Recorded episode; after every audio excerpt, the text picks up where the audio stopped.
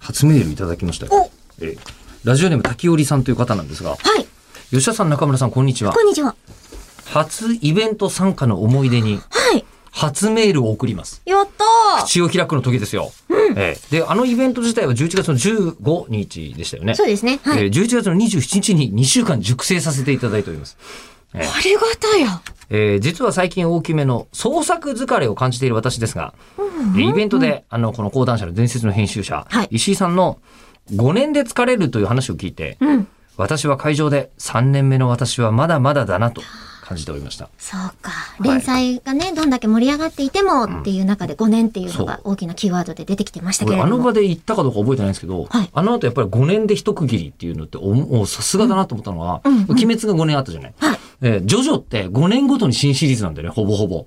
えそうなの。そうなんですか第3部とかあたりからもうリズムができてて、で、第3部が5年ぐらいで終わってて、やっぱ第4部も5年ぐらいで終わってんの。っていうことに気づいて、ジョジョすごいっていうのと、石井さんすごいって両方思ったんだよね。いいそういえば。法則をもう体感して作ってらっしゃるんです経か、ね、験則だからね。ね、だから6年にしたら、あの、このあの漫画家さん、あの、こうなんですかね、あの、ちょっとやりすぎてしまったので、寿命が短くなりましたみたいなと、検証ができませんから。そうそうですだね。けど5年ぐい。らいなんだろうなっていうのはうなんんかちょっとわかる気がします。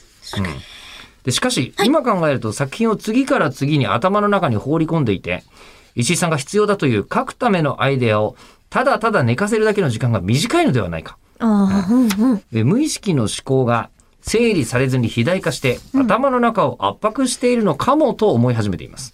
ほううーん。で、えー実は私、複数の創作者で同じ世界観を共有すること、えーオープンシェアードワールドをやっているので、あー断続的にアイデアや作品が投下される結果、お休みの時間が満足に取れていないのかもしれません。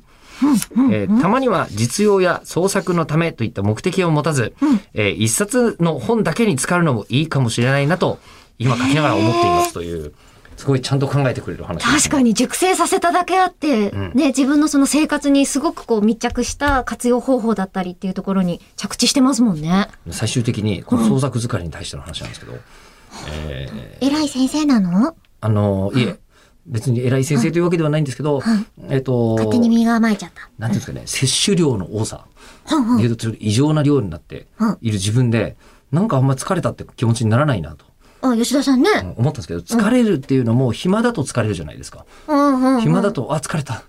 今ちょっとわかる疲れてくるの、みたい暇な。なさ、バイトのさ、レジの時って超時間経つの遅いよね。ああ。でうん、なのでうん、えーこれをですね、追い越すという方法があります。追い越えす。疲れる暇もねえっていうのに、えー手法もあるんですけど上塗りしてくんだどうでしょう